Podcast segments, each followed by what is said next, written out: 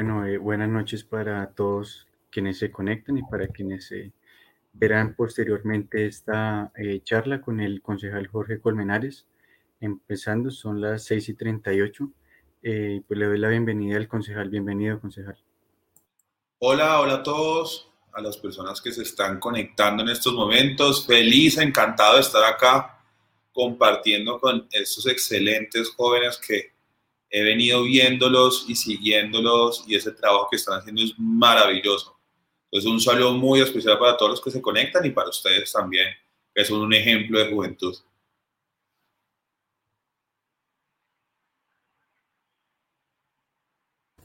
Gracias, eh, concejal. Para iniciar, eh, tiene la palabra Jorge Londoño para que haga su pregunta. Bueno, concejal, buenas tardes. Eh, como le dijo mi compañero, me llamo Jorge Londoño, vivo en Cali y mis, yo me gustaría hacerle tres preguntas. La primera de ellas está enfocada a una iniciativa que lideró usted sobre la carnetización de los vendedores informales en Bogotá. Quisiera preguntarle cuál es la importancia de esta iniciativa y de qué manera se puede extrapolar esta política pública eh, como política de gobierno también, nacional, claro. Chévere. E, eso fue una, una, propuesta muy bonita que nació en épocas de pandemia, cuando varios vendedores informales me escribían, me decían, estamos pasando un momento muy crítico, no podemos salir a vender nuestro producto, eh, no podemos, pues la gente no está en las calles, estamos en toque de queda, la alimentación, no tenemos quien nos colabore, por un lado, no tenemos esa oficialidad que se necesita para recibir ayudas. Entonces me organicé con distintos vendedores informales con el fin de colaborarles y ayudarles a ver qué podíamos hacer. Y ahí nace la idea de carnetizarlos para oficializarlos y en medio de esa informalidad volverlo un poquito más formal.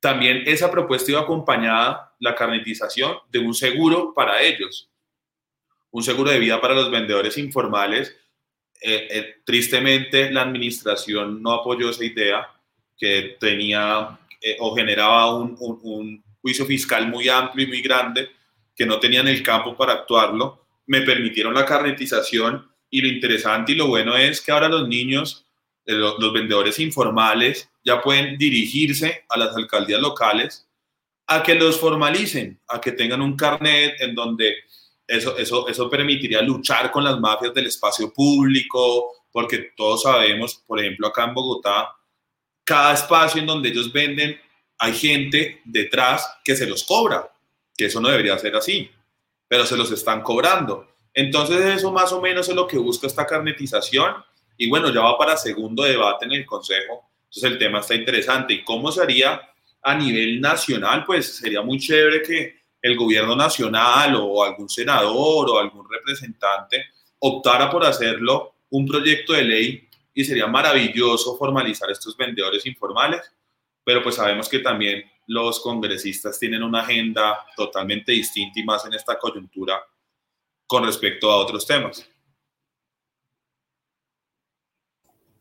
Gracias, concejal. Eh, mi siguiente pregunta encaminada un poco al eh, odio infundado a Transmilenio, que por si el sistema está al borde del eh, colapso y la parálisis, y pues vemos, por ejemplo, en sectores como el eh, Portal Américas, eh, ahora es llamado Portal de la Resistencia. mi pregunta es, ¿qué acciones se pueden tomar desde el Consejo para que se empiece a eliminar este odio infundado hacia este sistema? Bueno, lo primero es que critiqué mucho cuando la presidenta del Consejo anunció que como presidenta y junto con el apoyo del Consejo de Bogotá cambiarían el nombre del Portal de las Américas por el Portal de la Resistencia. Eso nunca se ha, se ha dialogado en el Consejo de Bogotá, no ha habido un proyecto de acuerdo con respecto a ese cambio de nombre, no se ha traído a colación, no se ha hablado nada. Entonces le, le decía en, en, una, en una plenaria a la presidenta que no puede decir que se van a crear situaciones a nombre del Consejo cuando ni siquiera se tienen en cuenta los concejales, iniciando por ahí. Si bien hay muchas poblaciones que quieren que se cambie del portal de las Américas al portal de la Resistencia, eso también debe tener un mecanismo atrás en donde todo el mundo llegue a puntos en, en concreto, se concilie y se hable. Entonces, no estaba de acuerdo con que la presidenta anunciara, porque eso tiene que salir por proyecto del Consejo Bogotá, este cambio de nombre, eh, por ese lado. Por el otro lado, el Transmilenio ha sido un servicio que ha, sido siempre materia de discusión en todos lados. Primero, pues la, la, inseguridad que el Transmilenio tiene.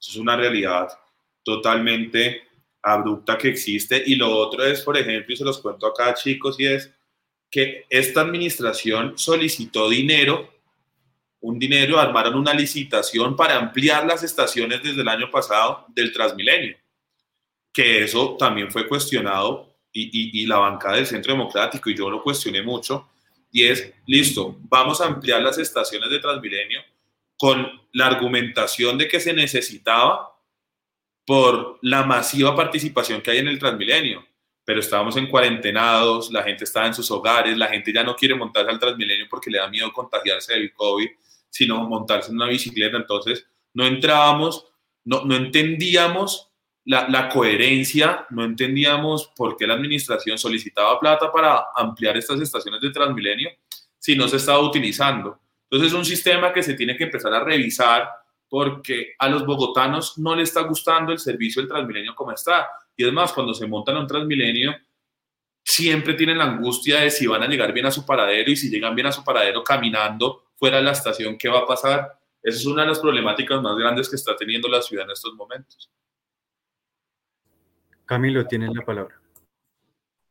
Sí, hombre, concejal, yo quisiera preguntarle eh, por ese último tema que usted estaba tocando. Esa gente que muchas veces paga su pasaje y que de una u otra forma la terminan bajando del sistema porque más adelante hay vándalos quitándoles y eh, cercenándoles su derecho a la movilidad y a, usar pues el transporte público que de una u otra forma ellos también pagan.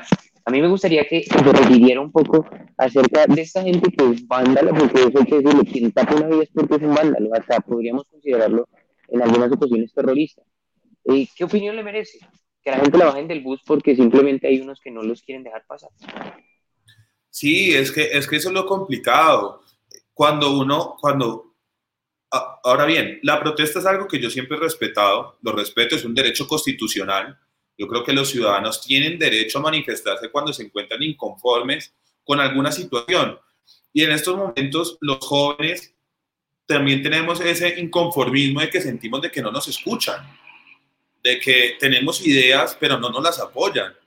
Eh, creo que es uno de los mecanismos que yo empecé a hacer en el Consejo de Bogotá cuando me uní con los jóvenes y les dije, vengan acá, ustedes también tienen voz, crearon un proyecto de acuerdo, ya está en tránsito en el Consejo de Bogotá para debatirse, que fue una actividad muy bonita en donde se le dio voz a nosotros los jóvenes que no tenemos voz. Es que para yo llegar al Consejo de Bogotá yo no tuve voz, porque mucha gente no creía que, que fuéramos a lograr la votación que logramos para entrar al Consejo y, y sin apoyo, sin dinero, sin maquinarias, sin un jefe político llegar al Consejo como llegué, es un tema muy complicado. Todo esto lo cuento porque yo sé que los jóvenes tenemos derecho a manifestarnos, pero no podemos ir más allá de los derechos que también tienen los ciudadanos y es a movilizarse. Es que da tristeza cuando uno va acá en Bogotá en las calles y ve cómo la gente está caminando en los carriles del Transmilenio para poderse devolver a sus hogares. Eso es lo complicado que estamos viviendo acá, ese derecho a la movilidad que le están dañando personas malintencionadas o juran que manifestarse rompiendo una estación de Transmilenio, rompiendo un, eh, quemando buses, dañando vidrios de distintos locales. Eso es un llamado a, a, la mal llamada resistencia y eso es lo que está haciendo es generándonos cobros a nosotros mismos, a las personas que pagamos nuestros impuestos. Porque ¿dónde va a sacar la administración para solucionar todos estos actos vandálicos que se están haciendo? Pues de los recursos de los bogotanos, en el caso específico de Bogotá. En Cali, pues ni se diga que ya sabemos que allá todo está mucho más complicado, pues miremos lo que pasó en Tuluá hace unos días. Entonces, a cualquiera le va a dar miedo montarse un Transmilenio o montarse un bus si sabe que dos cuadras más adelante hay un retén en donde posiblemente les van a lanzar una piedra y se les va a reventar un, un, vidrio estando adentro. Ese es el problema, o sea, hasta dónde van nuestros derechos que ya empiezan a inmiscuirse en los derechos de los demás que es lo que se tiene que empezar a comprender. Jorge, tienes la palabra. Eh, concejal, mi pregunta va enfocada hacia el tema de las empresas. Estas han sido un pilar bastante importante en esta pandemia, sobre todo porque han ayudado eh, a evitar un poco el hambre que se ha vivido debido a la coyuntura. Y aún así vemos personas en esta crisis que han intentado destruirlas. Y por esta razón, mi pregunta es sobre su proyección política en cuanto a este tema. ¿Cuál debe ser el proceso legislativo que asuma el Estado, eh, sobre todo en lo referido a los jóvenes, para que se dé una educación en habilidades para el emprendimiento y si de pronto es necesario una reforma del sistema educativo de tal manera que eh, pues los jóvenes puedan entender la importancia que tiene generar empleo en Colombia. Bueno, es que hay muy interesante y es lo importante que es emprender y lo difícil y complicado que es, ¿no? Porque emprender es, es algo que en estos momentos se está volviendo muy importante, pero lo difícil en la situación que está emprender es que es más, acá estamos en un emprendimiento, ustedes decidieron armar este programa, emprender en este, en este, en este mundo digital con este programa que están creando. Y por eso es que toca admirar tanto que tengan iniciativas jóvenes como ustedes como esto. Esto es un emprendimiento. Entonces estamos en un mundo en donde, en, una sociedad donde emprender es difícil y más difícil aún es con las coyunturas que estábamos nosotros viviendo, porque desde que inició la cuarentena es uno de los temas que más le criticaba la alcaldesa. Quebró muchas empresas, rompió el tejido empresarial de una forma abrupta y ahora se lo celebro que por fin diga que el 8 de junio ya hay una reapertura total de Bogotá, porque era necesario. Fueron los primeros que tuvieron que cerrarse en diferentes ámbitos y los últimos que están colaborándoles. Y además que esa, esa indecisión entre toque de queda, no toque de queda, toque de queda, no toque de queda, eso genera que tengan que cambiar cronogramas de una manera abrupta totalmente. Y lo otro es la generación de empleo. ¿Cuántas familias no contrata un empresario que está emprendiendo. Yo tenía amigos que estaban emprendiendo y tenían 15 empleados y cada empleado tiene una familia de 5 o 6 personas. Entonces, que eso era lo que le criticaba tanto a la alcaldesa, que no se fijaba en todo lo que traía atrás el empresariado. Porque es fácil decir, ah, es que los empresarios ganan plata y están bien y son empresarios y tienen mucho dinero. Sí, pero es que también generan empleo, también familias dependen de ese empresariado. ¿Cuántas empresas no entraron en quiebra y cuántas familias no están en estos momentos sin un sustento económico solamente porque su empresa tuvo que cerrar? Es que uno tiene que mirar toda la coyuntura más allá de un discurso o de un tema ideológico político, sino que se tiene que mirar todo el entramaje que hay detrás de eso. En el Consejo Bogotá hay, un, hay un, una comisión, una bancada que creó la concejal Diana Diago sobre todos estos temas de del emprendimiento y la colaboración hacia el empresariado. Es una, prácticamente es una, una, una bancada del Centro Democrático y acá también buscan educación en temas, educación escolar desde el emprendimiento, que desde el colegio uno ya sepa cómo va a emprender, qué se necesita, cómo se busca. Tristemente, nuestra regulación solo va para temas oficiales, colegios oficiales, institutos oficiales, pero qué bueno sería que colegios privados replicaran esta idea. Nicolás, tienes la palabra. Eh, un cordial saludo, concejal. Mi pregunta va un poquito más encaminada a esta movilización, bueno, y la pregunta en concreto es, ¿cree usted que de pronto esta movilización que este comité del paro, que son autoproclamados, que la están llamando la toma de capitales, cree que de pronto tenga alguna alusión o un parecido con algún mensaje de, que nos hayan dado en el pasado, pues con ánimas de sumir el pueblo colombiano en miedo o, simplemente con el pleno interés de, tomarse el poder? Bueno, hay un tema cierto y es que hay un inconformismo, ¿no? No, no podemos tapar el cielo con las manos y es una realidad. Y hay un inconformismo social terriblemente a nivel nacional que llevó a que las personas salieran a las calles. La forma es, o, el argumento en sí es cómo voy a salir a las calles. Ese, que ese sería otro debate. Pero el inconformismo existe por la corrupción, la gente ya está cansada de los privilegios hacia hacia los funcionarios públicos o hacia los políticos, y eso cansa a cualquiera, pues la gente ya se aburrió de que una Prado con siete policías cierre la vida de una persona, cuál es el afán que tiene más esa persona sobre otra persona. Todo eso ya creo ese inconformismo social que hay. Ya las personas están aprendiendo a elegir, ya las personas están aprendiendo a entender la política, porque la política es para entenderla. Están fastidiados de ella, pero saben que es una necesidad que hay. Entonces no podemos esconder que un inconformismo existe, que el inconformismo es una realidad.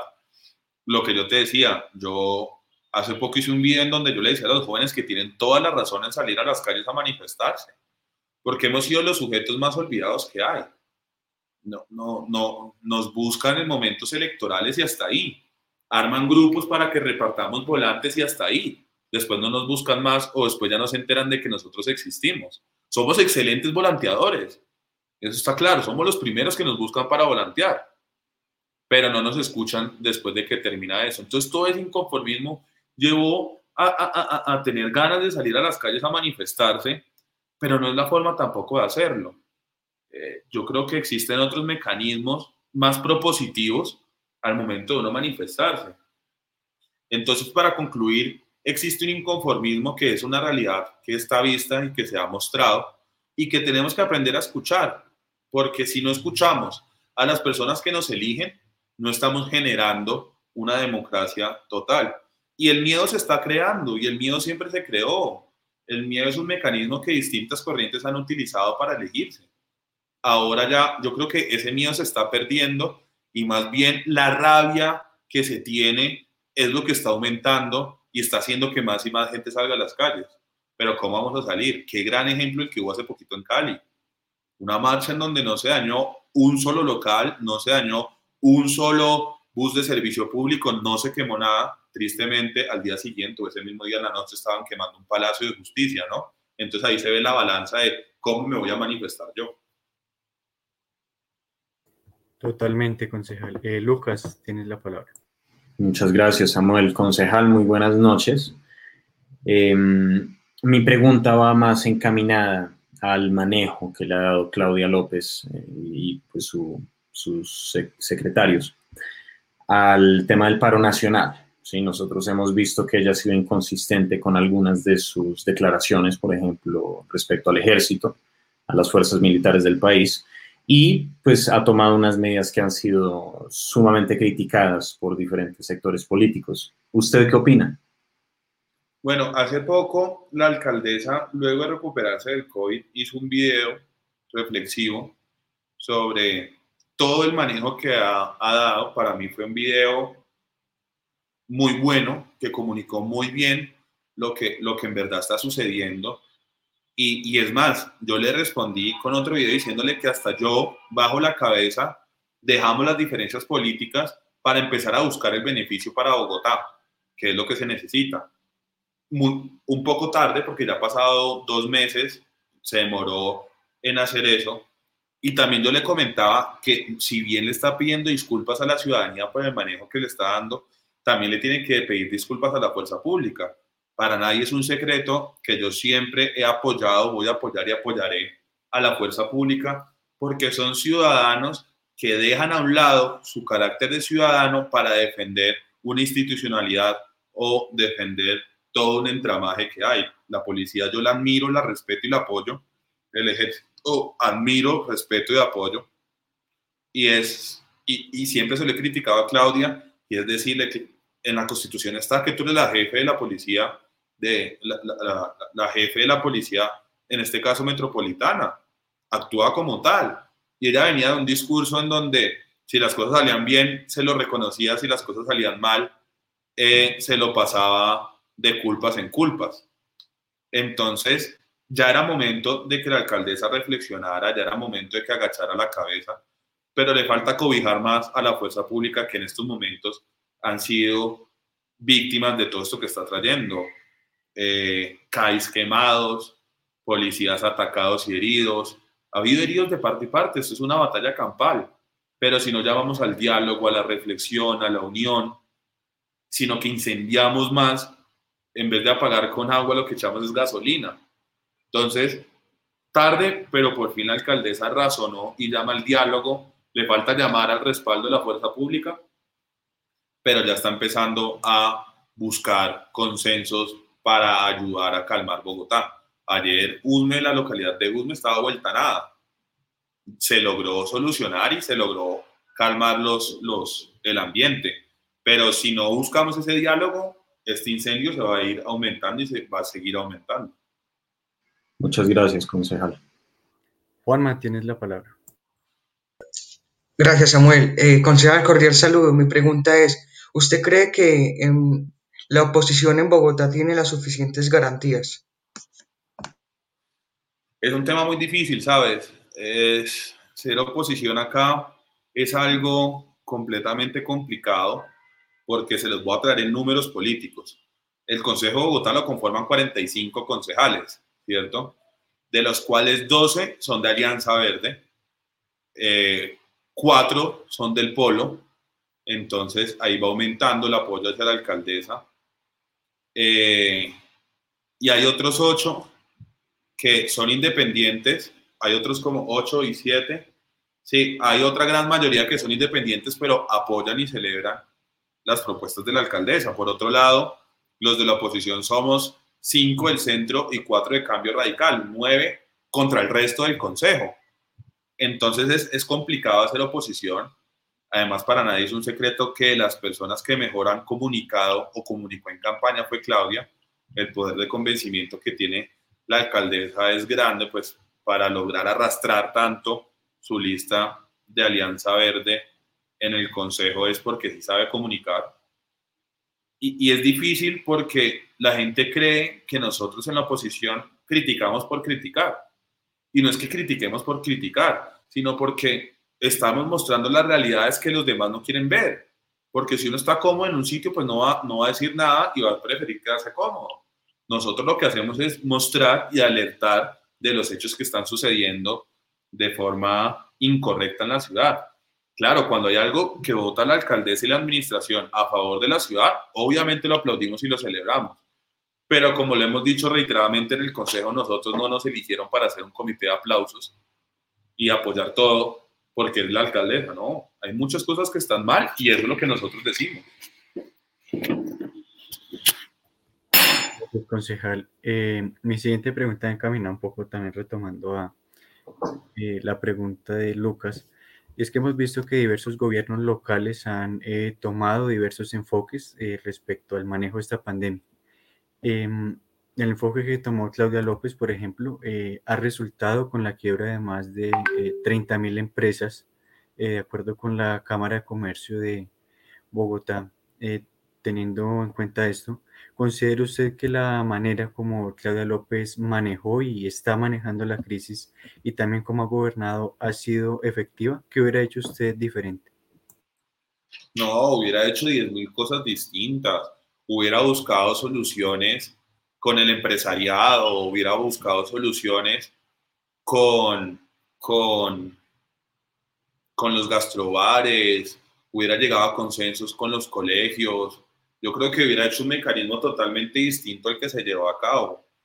Eh, en estos momentos, Bogotá, el año pasado, el Consejo de Bogotá le aprobó 27.4 más o menos billones de pesos a la alcaldesa para el manejo de la pandemia, que uno ve que es mucho dinero y poco lo que se ha venido solucionando. Por eso les digo que celebro que por fin haya dicho que a haber una reapertura total el 8 de junio en la ciudad porque es que ya no estaba aguantando más el tejido empresarial, ya esto estaba reventándose completamente. Por ejemplo, creó ese elefante blanco en Corferia supuestamente para atender la pandemia, 2.000 camas que habían para atender el COVID, de las cuales cuando llegaron al máximo tope de ocupación fueron 150 de 2.000. Y, lo que nos costó a los bogotanos fueron 2.000 millones de pesos más o menos. O sea, no es proporcional con la solución que esto estaba que eso se estaba dando. Por eso no estoy de acuerdo con el manejo que hubo. Ahora va a empezar a, a escuchar a las personas que le están pidiendo a gritos que los dejen sobrevivir, porque acá estaba rompiendo el tejido empresarial completamente. Gracias, Jorge. Eh, Nicolás, tienes la palabra. Concejal, ¿Qué necesita la pequeña empresa contemporánea, la que está resurgiendo en tiempos de reapertura económica, la que se tuvo que enfrentar a una pandemia? Necesita primero que los escuchen. Segundo, necesitan subsidios. Tercero, necesitan alivios. A mí me tocó el año pasado el ser ponente de algo que mal llamó la administración, que fue el mal llamado Plan Marshall, que no era más que una reforma tributaria, pero los bogotanos no se dieron cuenta. A nosotros nos clavaron una reforma tributaria el año pasado, que supuestamente era para la reactivación económica.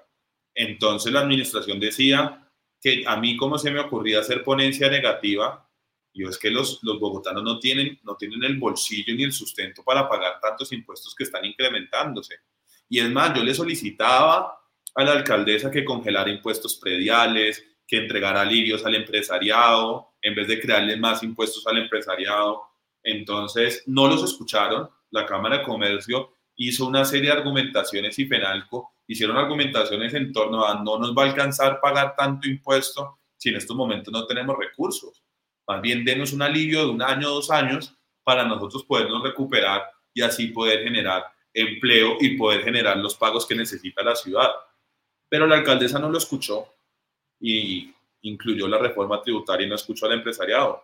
Miren que nosotros estamos cerrados desde marzo y apenas hasta ahorita, hasta junio del año siguiente, es que la alcaldesa va a empezar a ayudar a las empresas.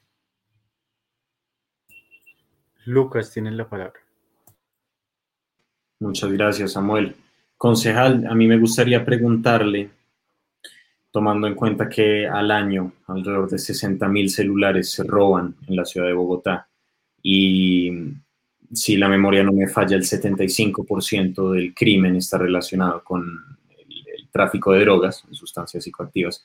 ¿Qué medidas considera usted que son apropiadas para mejorar la seguridad y pues particularmente para restaurar la confianza de la ciudadanía en sus instituciones? Yo, yo, yo, siempre he reiterado y repetido cuál es la primera solución que hay para mejorar la seguridad en Bogotá. Y lo he repetido a cántaros 10 mil veces. Y la solución es una, cambiar el secretario de seguridad. Es que el que tenemos no funcionó. El que tenemos se le denunció de las 2.000 cámaras que hay en Bogotá, 200 no están funcionando. Le mostré los puntos donde están las cámaras que no funcionan. Es la hora y todavía no han cambiado una sola de las cámaras que funcionan, que están en puntos completamente estratégicos de la ciudad. Diana Diago en un debate le mostró eh, una avenida en donde venden todos los celulares robados, con videos de cómo venden estos celulares robados. No hizo nada al respecto el secretario. Entonces, ¿cómo se mejora la seguridad de la ciudad? Cambiando el secretario de seguridad por uno que sí busque políticas públicas en torno al mejoramiento de la seguridad de la ciudad, que busque utilizar nuevos métodos tecnológicos para mejorar la seguridad de la ciudad. Uno, un secretario de seguridad que escuche y que busque la solución para la seguridad de la ciudad, no un secretario que nos mande a no ver noticias, porque supuestamente ver noticias es lo que genera que no tenga una percepción grande de inseguridad. Gracias, concejal. Camilo, adelante.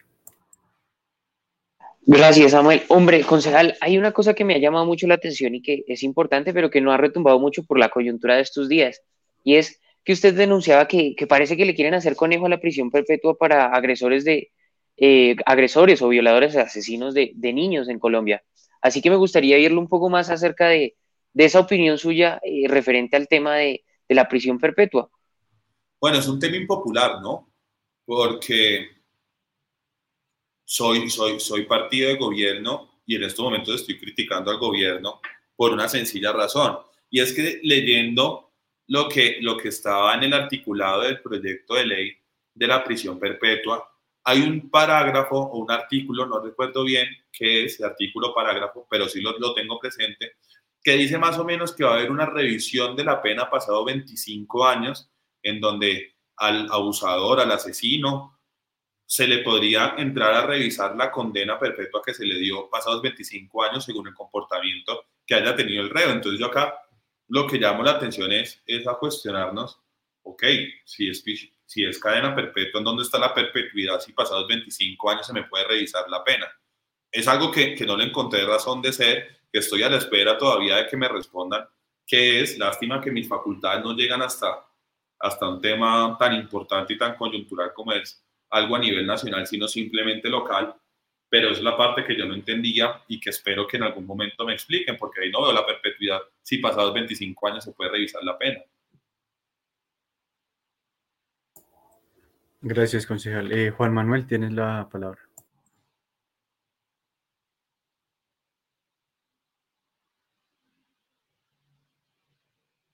Bueno, creo que Juan Manuel tiene problemas de conexión.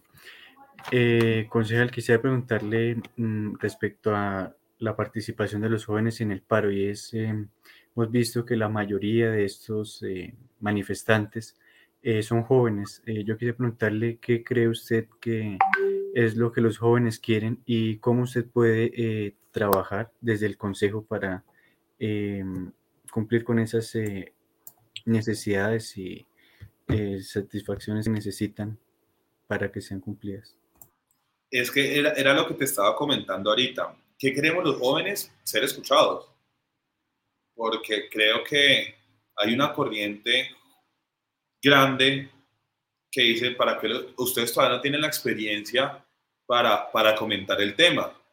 Ese es el argumento que le contestan a uno muchas veces. Tú todavía no, no conoces bien o no estás contextualizado con lo que está sucediendo y entonces por eso tu opinión no importa. Más o menos así eh, le dicen a uno, pues yo, apenas tengo 26 años, yo, yo soy un joven que, que he vivido esto que está sucediendo.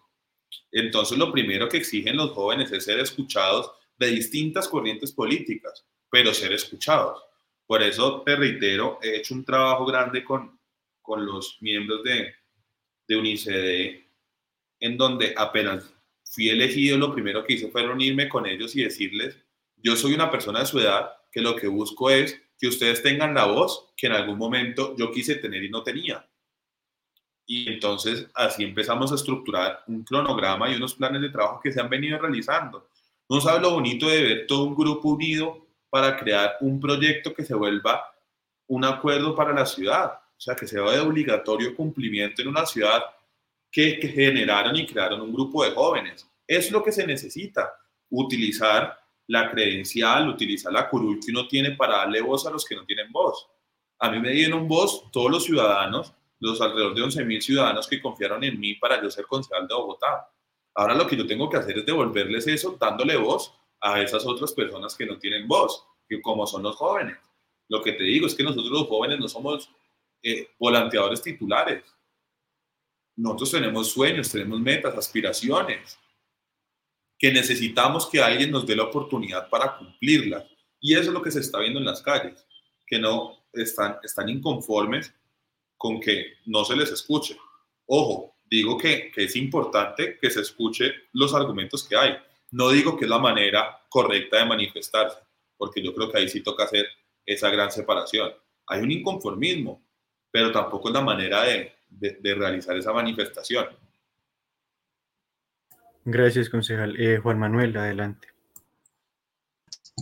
Concejal, buenas noches. Mi pregunta es, ¿tú, ¿tú crees pertinente en el momento que estamos viviendo en el país de que el presidente Duque y la alcaldesa, perdón, el presidente Duque debería decretar el estado de conmoción interior para recuperar el orden en el país?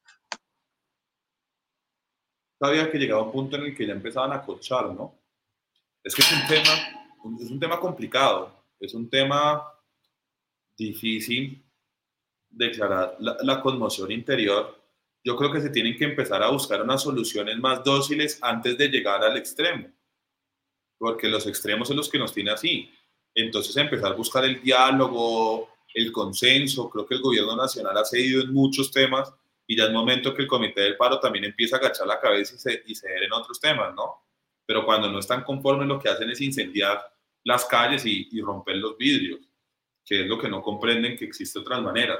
Acá lo primero y lo que yo siempre voy a optar es buscar el diálogo. Buscar el diálogo, eh, buscar la razón, buscar, buscar el consenso entre partes, porque tampoco la solución es hacer una moción de censura cada vez que estoy inconforme con algo, como lo estaban haciendo hace, hace pocos días. Y si no me va bien, pues como estaba pasando congresistas buscándole pelea a otros porque no estaban de acuerdo.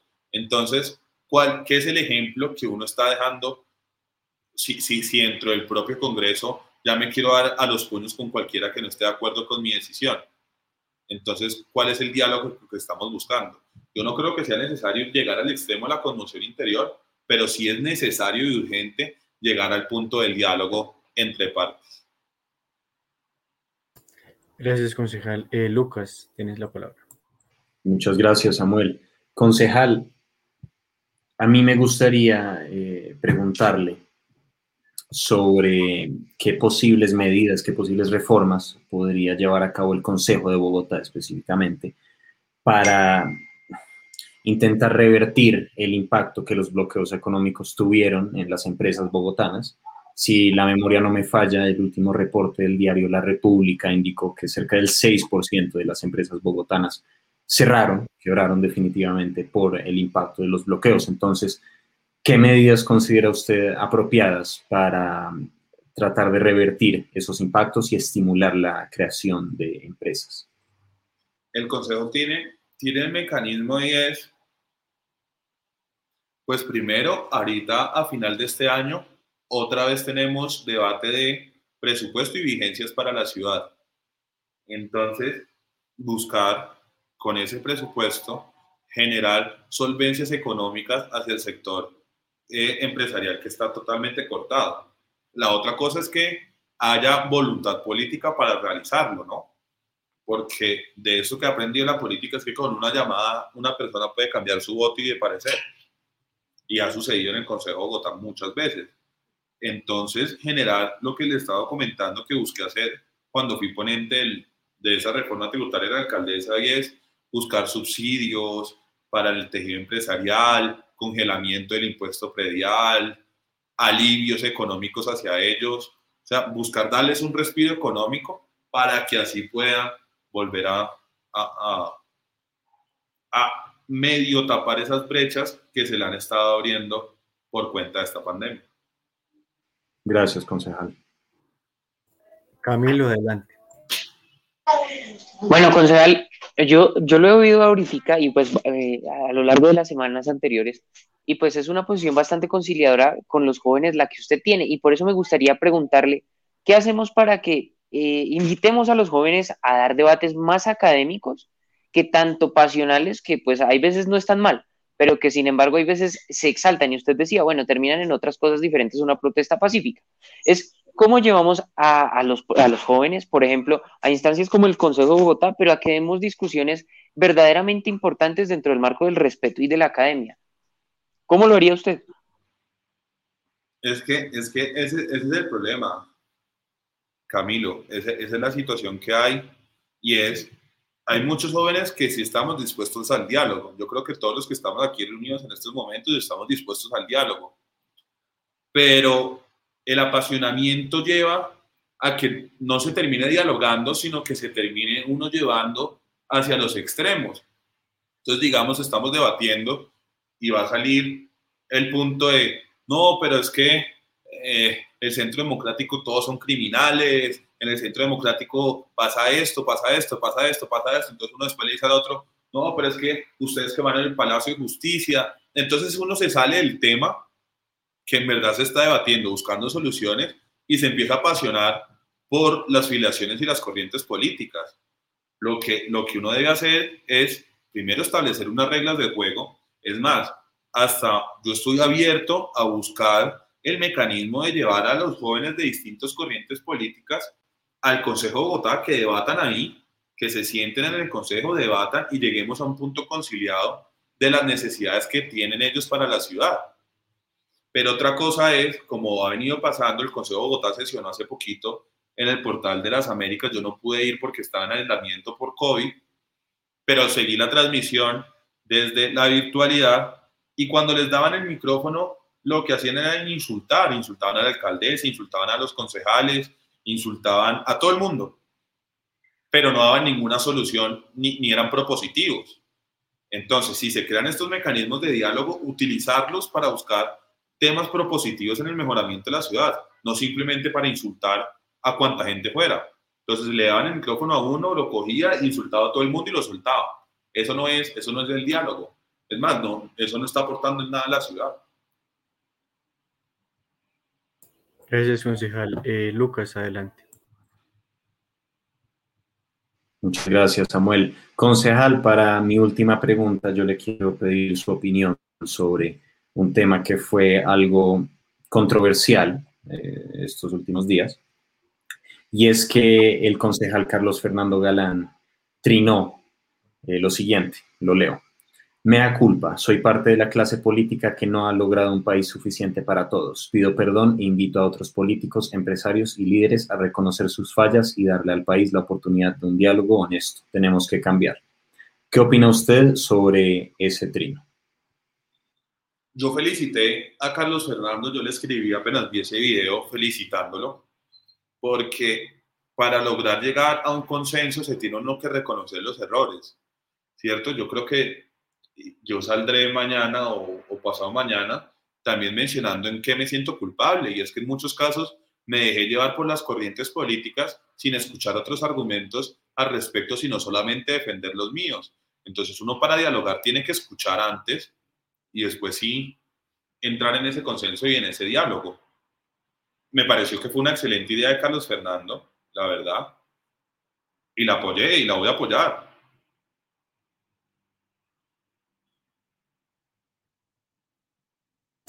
Gracias, concejal. Eh, quisiera hacer una pregunta del público y la hace Andrés Rojas. Y es, eh, concejal, ¿qué piensas sobre la reforma a la policía? El día de ayer las mismas organizaciones de derechos humanos se fueron en contra de esas toques. Andresito siempre con sus preguntas curiosas. Yo lo conozco, trabaja conmigo. Y era sencillo el tema. Se estaba intentando hacer una reforma a la policía desde el Consejo de Bogotá, pero la solución era solo una. No, el Consejo de Bogotá no tiene las facultades para hacer esa reforma a la policía. Eso es un tema que se tiene que ir al órgano legislador y al Congreso de la República. No estoy de acuerdo, estoy de acuerdo que lo que se necesita más bien es apoyar y, y fortalecer la institución, fortalecer la fuerza pública, pero pues eso es la democracia, ¿no? Cada uno tiene un pensamiento distinto. Gracias, concejal. Para cerrar, eh, va a ser una dinámica, Nicolás, que consiste en una... Le vamos a dar una serie de personajes y pues usted nos da una opinión breve y concisa sobre ellos. Así que adelante, Nico. Listo, concejal. Eh, empecemos con Claudia López. ¿Que diga qué pienso de ella? Sí, correcto. Una opinión concreta de Claudia López. de Claudia. No, una fiel a sus ideas, yo creo. Eh, Miguel Uribe. Un, un, un, un, gran político con un futuro grande. Heidi Sánchez. Compañera mía. Heidi, Heidi sí que es, ella sí que se apasiona mucho por, sus pensamientos políticos y sus argumentos, ¿no? Lo lleva más pasional que racional.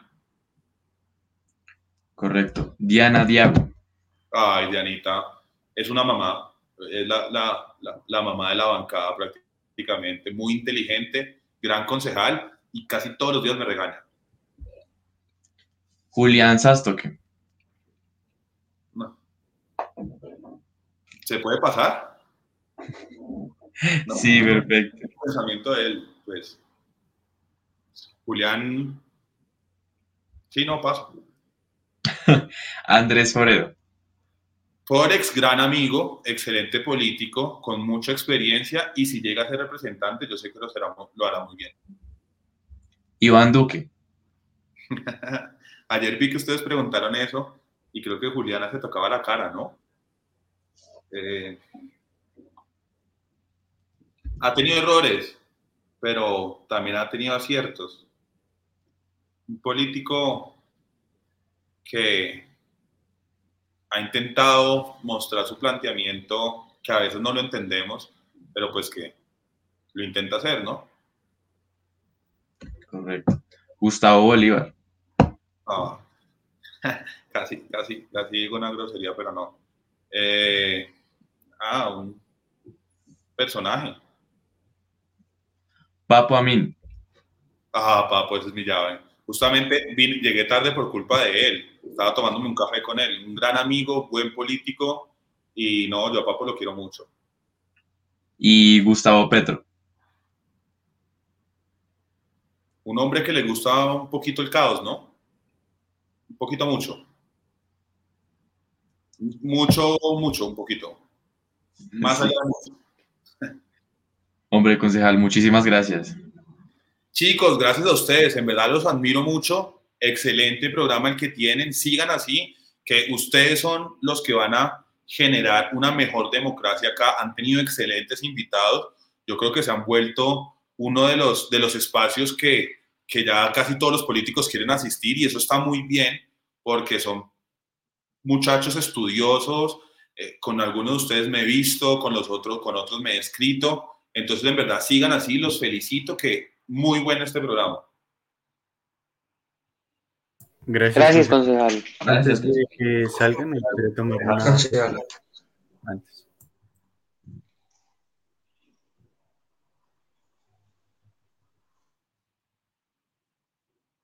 ¿Listo? ¿Ya salimos? Listo, concejal, muchas gracias. Porque se me descarga esto. Gracias. Ahora si lo que necesiten, aquí a sus órdenes. Bueno, Gracias, gracias. Feliz noche, bien. Hasta luego.